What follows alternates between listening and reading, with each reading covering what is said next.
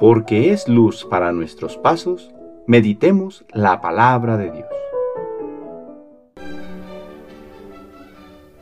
Del Santo Evangelio según San Mateo capítulo 23 versículos del 1 al 12. En aquel tiempo Jesús dijo a las multitudes y a sus discípulos, En la cátedra de Moisés se han sentado los escribas y fariseos. Hagan pues todo lo que les digan, pero no imiten sus obras, porque dicen una cosa y hacen otra. Hacen fardos muy pesados y difíciles de llevar y los echan sobre las espaldas de los hombres, pero ellos ni siquiera con el dedo lo quieren mover.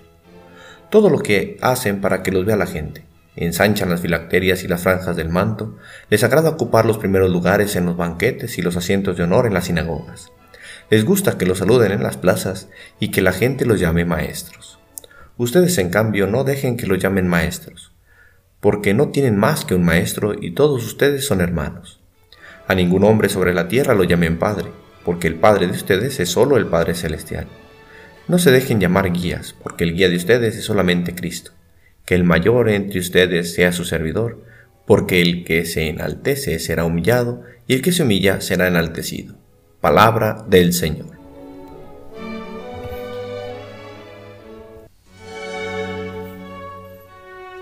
Domingo de la trigésimo primera semana del tiempo ordinario. Todos ustedes son hermanos. ¿Cuántas emociones habrán estado en el corazón de San Pablo cuando escribió a los tesanolicenses las palabras que hoy leemos en la liturgia? el gran amor en su corazón por aquella comunidad a la que sabe ha engendrado a la fe en Jesucristo y que ahora en la lejanía sigue procurando su bien. Reconoce que les ha dado lo mejor que tenía en su haber, el Evangelio de Cristo, y quisiera dar hasta la misma vida. Así lo escribe, quizás sin saber que ya la está entregando por amor a aquellos a quienes sirve hasta la locura.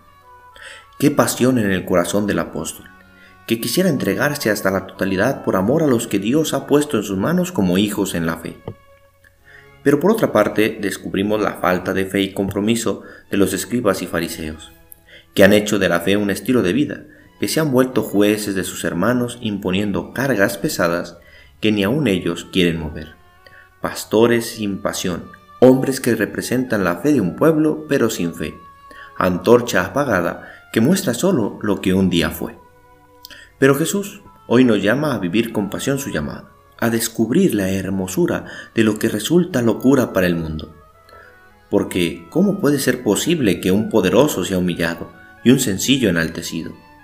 Esto solo lo podemos comprender desde la lógica del Evangelio, que a los que se encumbran queda cada vez más confundidos, pero quien vive la senda del amor en el servicio humilde queda cada día más convencido de la alegría de vivir lo enseñado por Cristo. Desde hace algún tiempo, el Papa nos ha llamado a ser una iglesia de los sencillos, un pueblo de hermanos que caminan convencidos, que se dejan ayudar a vivir con sinceridad los valores del Evangelio, reconociendo, como hoy dice, que todos somos hermanos, que vamos en camino. A muchos les ha costado entender qué es la sinodalidad, esto de caminar como pueblo santo. Tememos que quizás escuchar al hermano que camina conmigo y que desde la sinceridad y sencillez de su corazón busca responder al mismo llamado a la santidad que Dios hace a todos, desde el Papa hasta el último de sus hijos.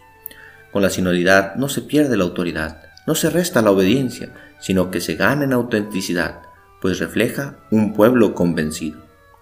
Padre, como miembros de tu familia santa, imploramos la luz de tu Espíritu, para descubrir el verdadero rostro de la Iglesia que nos dejó Jesucristo que vivamos apasionados, que nos veamos como hermanos que respondemos a tu llamado como verdaderos hijos. María, Madre de la Iglesia, intercede por nosotros, para que no dejemos apagar en nuestro corazón el fuego que la fe ha encendido. El Señor esté con ustedes. La bendición de Dios Todopoderoso, Padre, Hijo y Espíritu Santo, descienda sobre ustedes y les acompañe siempre. Que tengan feliz domingo.